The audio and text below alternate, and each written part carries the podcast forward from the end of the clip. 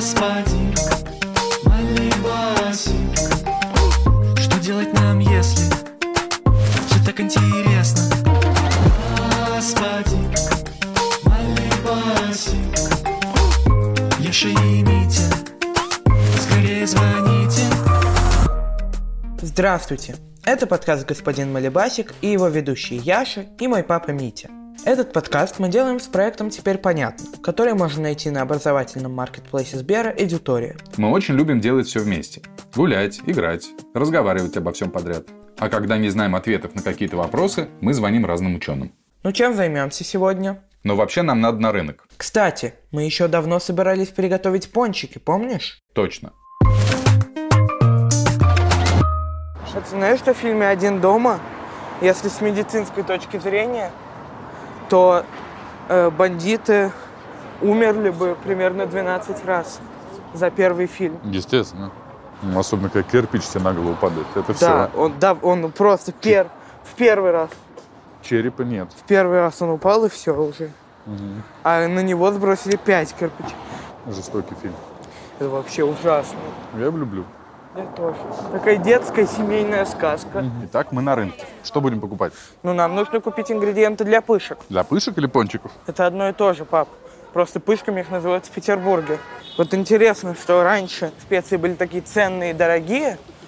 Интересно, когда они вдруг стали такой обыденной, недорогой и повседневной вещью. Ну, я думаю, что когда упростились перевозки. Ну, когда это произошло? Не знаю, но я думаю, что еще в 19 веке это была довольно дорогая вещь. Ты знаешь, что, например, большинство открытий, кругосветное путешествие Магеллана или открытие Колумбом Америки, это все было связано со специями.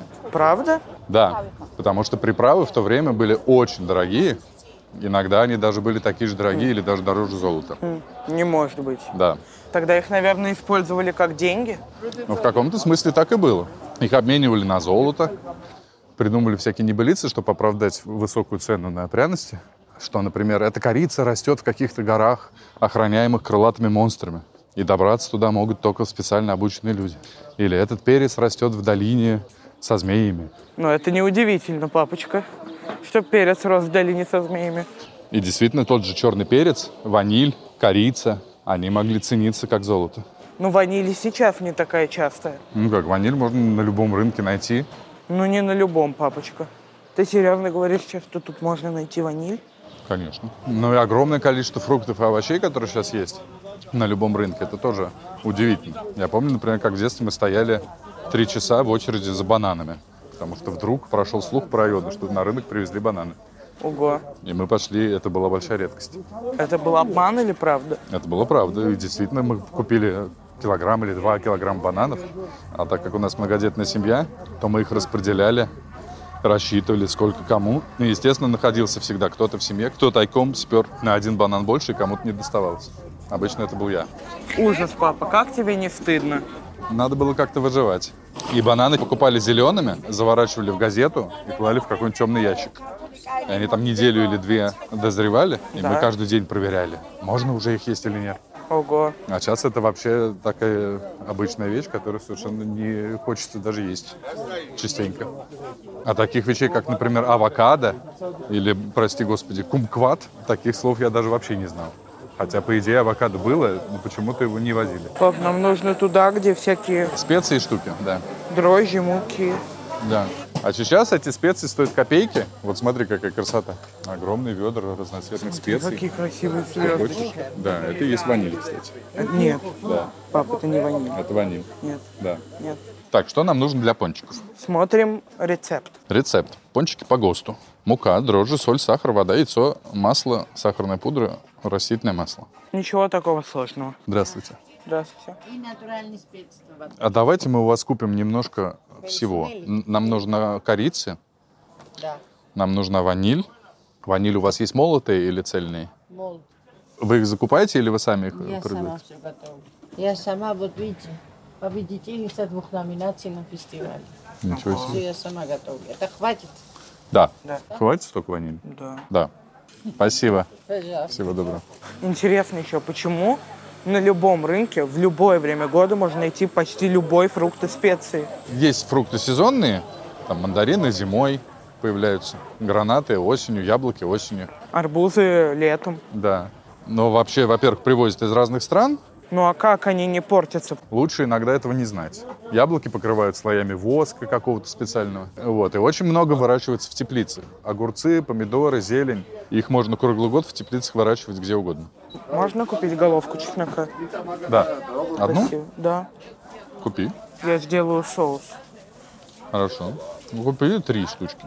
Представляешь, пап, чеснок стоит всего 60 рублей за 150 грамм. Этого может хватить на 2-3 недели готовки. Ну, значит, это 400 рублей за килограмм. 400 рублей за килограмм, но кто покупает килограмм? Килограмма может хватить месяца на три. Мне кажется, фрукты и овощи надо продавать на недели и месяцы. Будьте добры мне, пожалуйста, полтора дня картошки. Так, что вы собираетесь готовить? Я собираюсь готовить пюре, оливье, полтора дня на все три приема пищи или только на два из трех. Так, еще пару часов помидоров и недельку мандаринов. Будьте добры. Ну, еще три недели чеснока. Договорились. Скажи, пожалуйста, когда ты слышишь слово «пончик», что ты представляешь себе? Если честно, пап, я смотрел «Симпсонов», поэтому я представляю себе Донат Гомера. С глазурью? Да, папа. Розовый? Да, папочка. Нет. Когда я слышу слово «пончик», Яш, я представляю себе большой бумажный пакет, горячий, уже промасленный, где внутри лежит килограмм пончиков, усыпанных сахарной пудрой.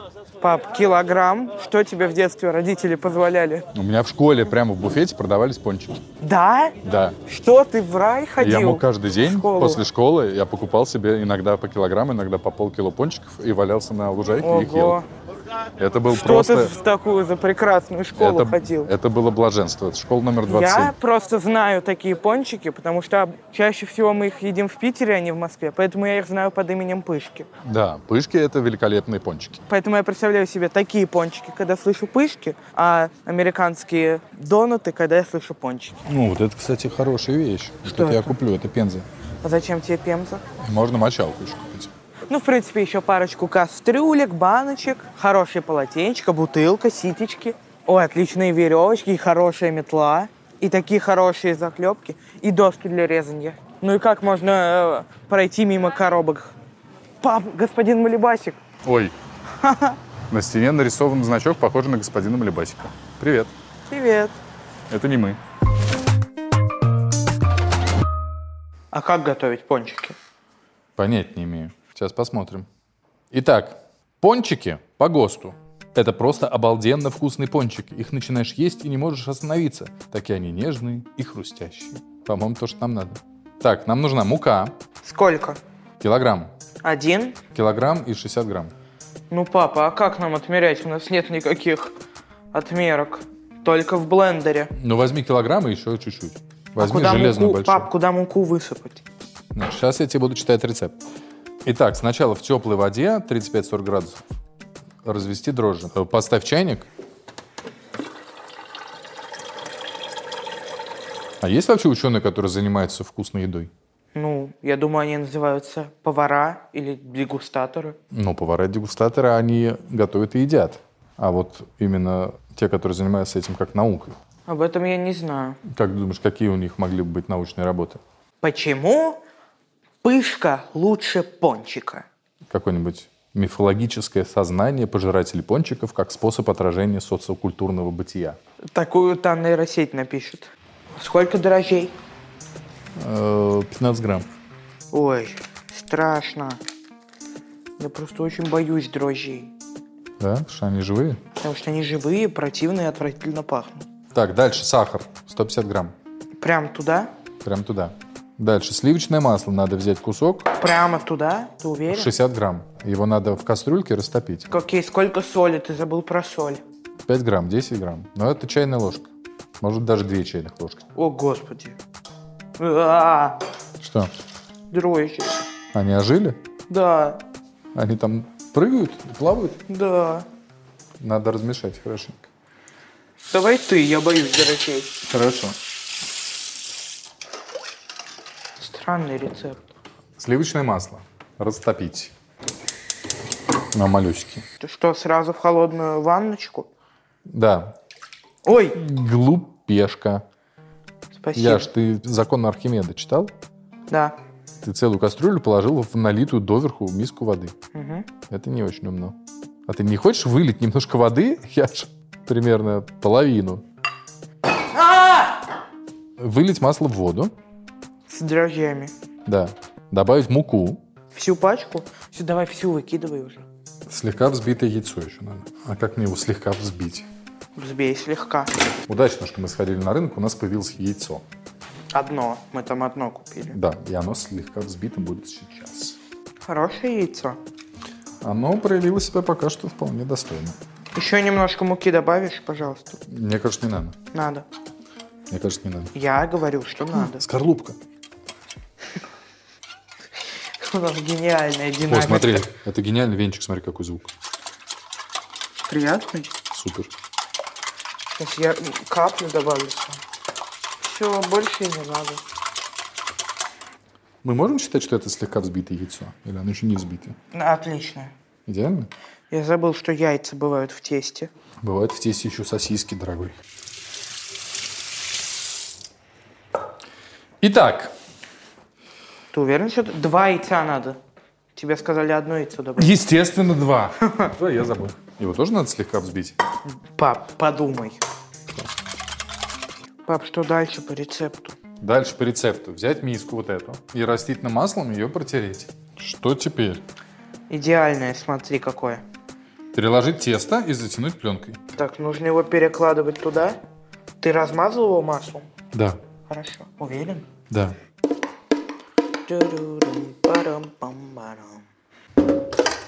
По-моему, отлично получается. После этого надо будет прибраться здесь. Что? Мы с тобой все в муке уже. Давно. Всю жизнь. Мученики. Мученики. Я всегда думал про муку. Вот как люди догадались, что из этих каких-то колосочков непонятных, которые растут на поле, можно доставать зернышки, их перемалывать, замешивать с водой или с молоком, и делать тесто, и получался хлеб. Тысячи лет проб, ошибок и попыток. Хлеб — это же самая древняя еда. Да, но все-таки все равно до нее очень много пытались. Они смотрели, что у нас есть растительного, как его можно изменить и что-то с ним сделать. Они, например, взяли, нашли, вот зернышки, наверное, с ними что-то можно сделать. Перемололи их, попробовали, само по себе невкусно. Попытались добавить в них какой-нибудь сок, попытались добавить в них воду. Они попробовали, вот получилось у них тесто, само по себе невкусно. Как его можно сделать покруче? Поджарим. Ого, а вот так уже очень вкусно. А может, кто-то голодный шел просто по полю, видит какой-то колосок, стал его жевать, у него во рту все это перемололось, смешался со слюной, получилось какое-то тесто, он его выплюнул, И оно попало в горящий огонь, и так появился хлеб. он его выплюнул на горячий камень, и на горячем камне оно поджарилось, и он получил свой первый кусочек хлеба. Конечно, пап, так все в природе и работает. Я думаю, что примерно так оно и было. Пап, муку не перемолоть зубами, в ней э, только зернышки для этого надо брать. Слюна недостаточно жидкая, чтобы получилось нормальное тесто, и горячий камень недостаточно горячий, чтобы приготовить целый кусок хлеба. Но вот это надо пораспрашивать знающих людей. Пап, Чего? подойди сюда. Что там? Смотри, насколько тесто поднялось. Вау! Ты хочешь сказать, что это перфекто? Да, ну прям выпирает. Идеально! Сейчас лопнет пленка. Так, нам надо его еще раз перемешать и еще Погоди, на погоди. час поставить или на полтора. Ой, какое оно мягкое. Да, и сейчас будет самое приятное. Оно газированное как будто. Ого. А теперь смотри, пап. Так.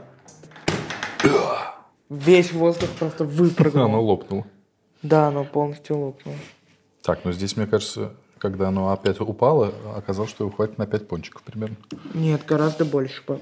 Ой, как это приятно. Очень все будет хорошо, пап. Так, ну то есть мы его сейчас накрываем и оставляем в покое, да? Прощай, тесто. Скоро увидимся. Ну тогда давай, пока оно поднимается обратно, позвоним. Давай.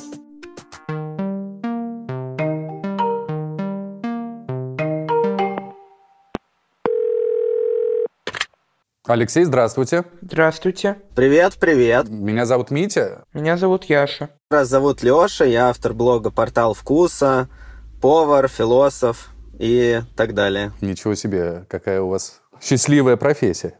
Мы тут э, с Яшей готовили всякую еду и ходили на рынок и рассуждали про всякие вкусности. И у нас вот несколько вопросов есть. Мы рассуждали про специи, видели очень много красивых специй.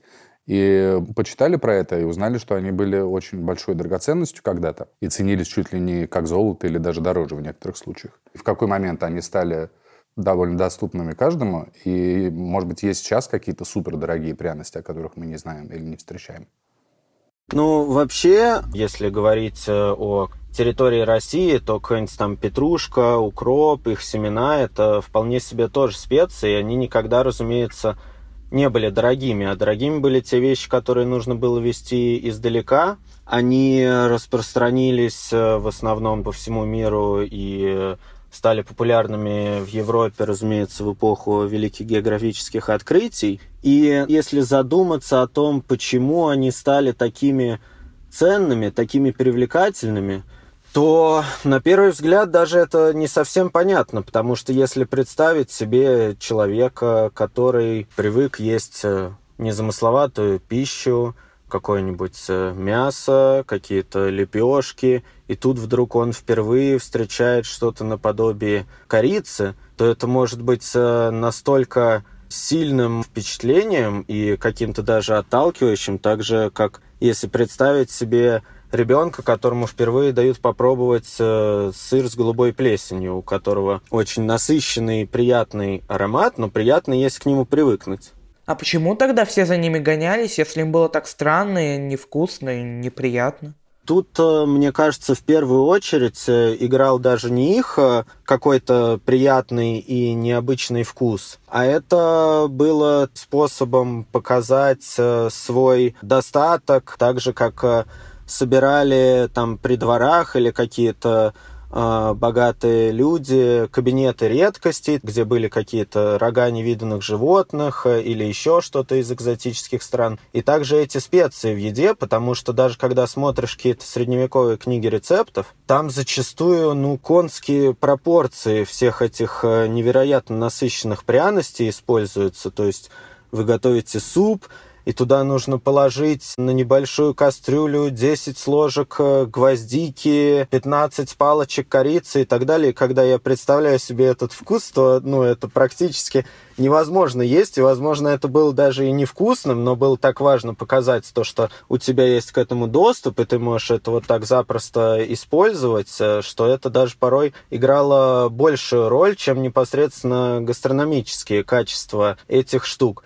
Но, с другой стороны, все-таки не стоит забывать о том, что в то время это могло занимать даже не только дни и недели, а целые месяцы для того, чтобы доставить из там, Африки или Южной Америки какому-то королевскому двору все эти специи. Возможно, просто они настолько выветривались, э, что их использовали в десятки раз э, больше по весу и пропорциям, чем мы это делаем сейчас, когда есть современные технологии упаковки этого всего, когда есть э, понимание, как э, сохранить э, свежесть и ароматику. Как раз то, почему вообще так популярны специи и почему они так для нас важны, это потому, что там содержится очень много всяких летучих ароматических веществ, и как раз вот больше даже, чем вкусы, чем ощущения, по-настоящему вкусную еду мы воспринимаем через нос. Поэтому специи нужно добавлять по чуть-чуть. Непосредственно вкуса этого мы, может быть, и не почувствуем, но тот аромат, который дополнит вкусы и текстуры, которые есть в этом блюде, он действительно может э, как бы вывести любое блюдо совершенно на другой уровень. А сейчас есть вот такие супердорогие специи? Если говорить о том, что первое приходит на ум, то это шафран.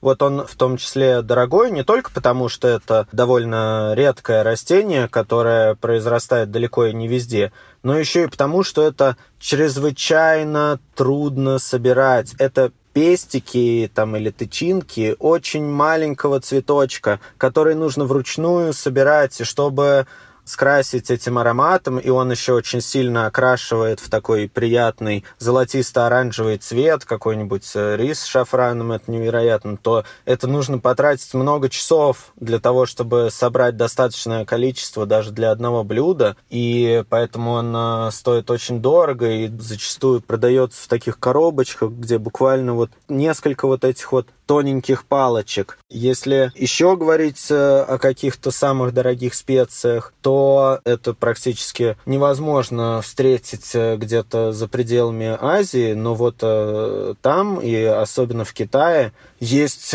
культ корня женьшеня, который не только обладает вот интересным каким-то вкусом и ароматом, но и считается и супер полезным, и чуть ли не священным растением, можно, в принципе, к специям причислить и трюфель, хотя это гриб, но это настолько интенсивный по вкусу и аромату гриб, что его используют скорее как специю, добавляя по чуть-чуть. И точно так же он стоит очень дорого, потому что его очень сложно найти. Он растет под землей, и человек самостоятельно не может его найти, потому что никаких на поверхности видимых признаков того, что в этом месте растет трюфель, никаких нету. Свиньи еще трюфели ищут, натренированные. Да, совершенно верно. Круто. А кто догадался, что надо делать муку из колосьев? Ведь даже если бы кто-то случайно ее размелил, откуда бы он узнал, что с ней делать, потому что сама по себе она совсем не аппетитная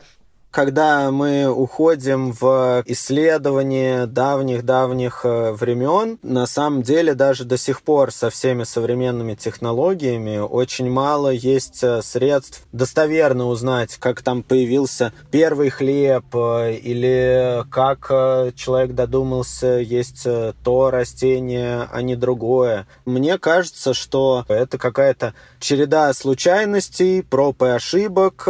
Люди понимали по аромату, вроде вкусно пахнет, потом съел это, кто-то умер. Все остальные из его племени перестали это есть, рассказали потом своим подросшим детям, что это есть э, не стоит. И так вот постепенно копилось знание, но вот по поводу появления каких-то таких более сложных блюд. Мне кажется, что это вообще в большинстве случаев была какая-то случайность. Например, мне очень нравится, существует э, такая довольно правдоподобная легенда о том, как э, впервые придумали вообще засаливать и употреблять в пищу оливки. Потому что, вот, я не знаю, вы пробовали когда-нибудь просто спелые оливки с дерева? Нет. Нет. Вот э, я, когда был в Турции, я смотрю оливковое дерево, на нем такая очень аппетитная, черная, полностью созревшая уже наливка. Я думаю, как же интересно попробовать, какие они вот на вкус прямо с дерева, а не из магазина. Я ее срываю. Во-первых, она сразу же мне всю руку окрасила в такой темно-фиолетовый цвет. А как только я прикоснулся языком к ней, это была настолько невероятно интенсивная горечь, что даже не с чем сравнить, при том, что я люблю там горькие вкусы, какие-нибудь травы, а тут э, это, более того, еще продолжалось в течение нескольких минут. Просто у меня весь язык и рот э, завязались в какой-то пупок. Это было невозможно никак э, запить водой. И те оливки, к которым мы привыкли, это плоды оливкового дерева, будь то там зеленые или черные, которые держат э, в соляном растворе, который несколько раз сменяют э, в течение обычно как минимум года. И вот тогда из них выходит постепенно вся горечь, и они приобретают такой благородный вкус. И вот когда думаешь о том, а как же человек, который не знал, что можно засолить оливки, как это могло прийти в голову? Тем более, что изначально горький, он сигнализирует о чем-то ядовитом.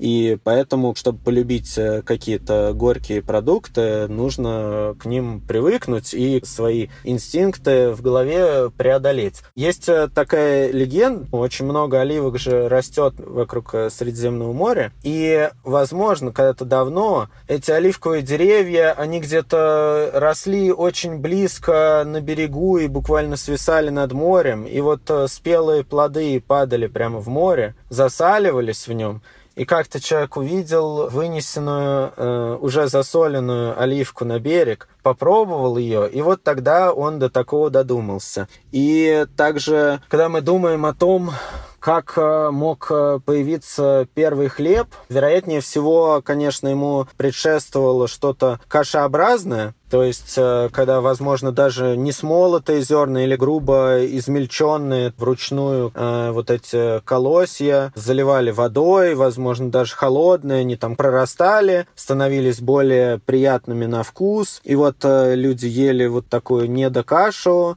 и потом э, в какой-то момент они э, там что-то не доели, это засохло и в приятной форме сохранилось на следующий день, и они, допустим, ее еще там погрели на костре, и это стало еще вкуснее и приятнее, и вот тогда уже люди начали специально делать какие-то лепешки, хлеба и так далее. Понятно. Следующий вопрос у нас такой. Мы ходили по рынку и поражались ассортименту всего. Каким образом индустрия производства овощей и фруктов научилась так все хранить в любое время года, чтобы на любом маленьком рынке любого города э, был такой большой ассортимент? И насколько эти фрукты и овощи после всех этих подготовок стали вреднее или не вреднее, или остались такими же для здоровья? В первую очередь, э, конечно, этому всему помогла наука и четкое понимание, как происходит созревание плода, за счет чего он э, портится или не портится. Существует такой факт, о котором немногие знают, что все плоды делятся на ряд э, категорий. И есть те, которые могут полностью созреть только на дереве это все привычные нам яблоки груши. И полностью созреть, это что значит? Накопить в себе наибольшее количество вот вкусоароматических веществ, больше сахаров, больше сочности. И вот когда ты яблоко срываешь, то в нем этот процесс уже останавливается. Оно точно не станет э, слаще, точно не станет сочнее. Ты только всякими приспособлениями, заморозками, там, холодильниками можешь э, продлить э, его жизнь, которая будет постепенно-постепенно угасать. В то же время есть э, банан, который, э, наоборот, э, довольно уникальный, и в нем вот э, заложены механизмы, которые позволяют ему уже, будучи даже если его зеленым э, и незрелым сорвали, он все равно может э, продолжить в себе развивать вкус, накапливать вот сахар, который перерабатывается из каких-то других веществ, и становится более спелым и вкусным. И поэтому, кстати, их э, легче всего транспортировать, и поэтому бананы, они, несмотря на то, что это экзотический фрукт, который нужно везти издалека, они стоят относительно недорого случаются неожиданные совпадения, как, э, например, практически во всех больших супермаркетах, там на больших рынках можно сейчас встретить такие зеленые, идеально гладкие яблоки, сорт которых называется Гренни Смит. Да, я пробовал такие. Они появились в результате случайной мутации – они не темнеют э, и не портятся, как все другие яблоки, если их стукнуть. И поэтому это тоже совершенно оказалось находкой для какой-то их э, транспортировки и все, и поэтому они в магазине всегда выглядят такими красивыми, не потому что их там чем-то обрабатывают или как-то невероятным образом модифицировали специально, а просто вот так случайно появилась. И при этом самый интересный факт, что вот эта вот мутация, она не передается по наследству, то есть вот как э, обычно от семечка произрастает другое дерево, и вот если вырастить яблоню из семечка яблоко вот этого вот сорта, то оно не будет обладать такими свойствами. И самый вот удивительный факт, то, что по всему миру существует огромное количество плантаций этих э, яблок, это какие-то миллионы и миллионы деревьев, они все произошли почкованием от одного дерева. Удивительное дело.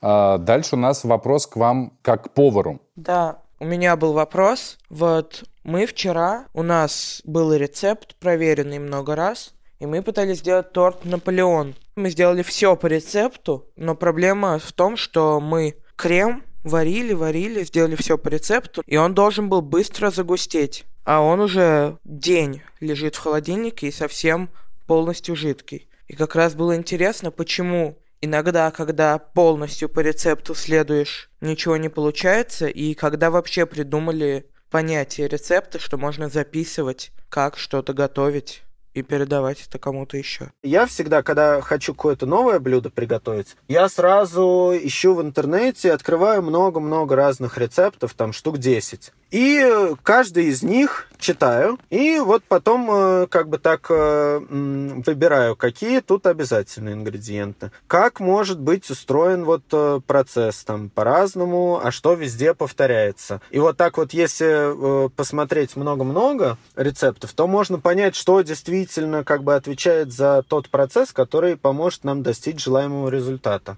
А что касается вот э, таких э, сложных, на самом деле, химических штук, э, как вот э, за загущение крема и э, как вот это все происходит там э, с яйцами, на самом деле, десерты, для меня это вообще самое сложное в кулинарии. Тут вообще настолько, может быть, э, много факторов, какая там э, температура, с какой интенсивностью там это все взмешивали. Если в это ну, углубляться, то можно буквально сойти с ума, потому что каких-то переменных там бесконечное множество. Что касается первых э, рецептов, то они э, существовали и в древних э, цивилизациях, э, и в средневековой Европе, но все эти первые книги были нацелены только на профессионалов. То есть на тех, кто готовил, опять же, для каких-то там царей, королей, императоров. И что еще интересно, они настолько как бы были не для общего пользования, что во многих рецептах, даже там как бы они так написаны, что подразумевается, что ты уже получил какое-то образование или э, научился у какого-то наставника, как нужно все делать. И там как бы такие больше э, идеи, то есть написано, вот э, возьмите курицы столько, сколько там хватит на 12 человек, добавьте там это, это, это, готовьте вот э, столько, сколько полагается. Ты только начиная там с 19 века и уже больше в течение 20 века появлялось э, рецептов для какого-то домашнего пользования, но это опять же потому, что у людей появлялось э, больше свободного времени. И готовка уже превращалась в какое-то хобби, которое ты уделяешь время, а не просто как бы вот, ну, что у тебя есть э, доступно, то ты и готовишь. Понятно. А скажите, а у вас были случаи, когда вы по одному и тому же рецепту делали какое-нибудь блюдо, и, например, там вот было у вас там настроение получше, у вас получалось вкуснее, а было настроение похуже, и получалось хуже? Определенно. Это не то, что бывали такие случаи, а это всегда так. Ужасно интересно. Да. И, и вкусно. Хочется есть сразу.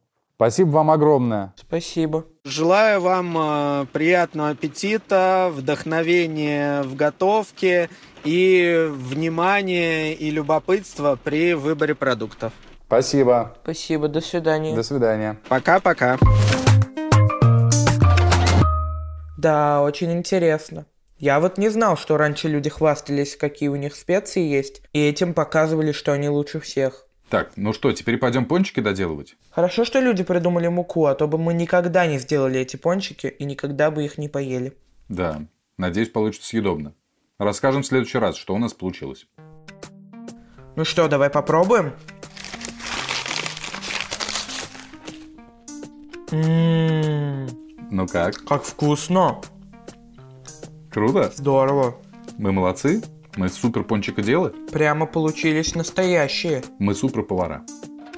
А пока напоминаем, что наш подкаст выходит каждые две недели. Сначала в приложении «Гусь-Гусь», а потом на всех остальных платформах.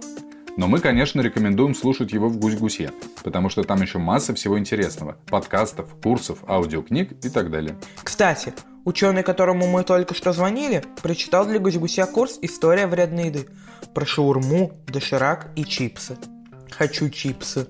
В «Гусь-Гусе» часто объясняют разные сложные вещи. Биологию, археологию, историю, лингвистику и физику так, чтобы было понятно даже тем, кто все забыл или еще ничего об этом не узнал. Создателям теперь понятно, это тоже очень важно. На странице проекта на маркетплейсе Сбера «Эдитория» теперь есть курсы для тех, кто учился в школе очень давно и хочет вспомнить, что к чему. Там можно найти лекции по экономике, обществознанию, физике, информатике и литературе. Мы благодарим Редактора Анушур, выпускающего редактора Лиза Марантиди, звукорежиссера Алексея Воробьева, композитора Дмитрия Гудничева, фактчекера Михаила Трунина и расшифровщика Кирилла Гликмана. Услышимся через две недели. Пока-пока! Пока!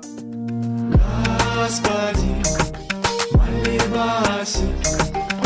что делать нам, если все так интересно? Господи, молебаси,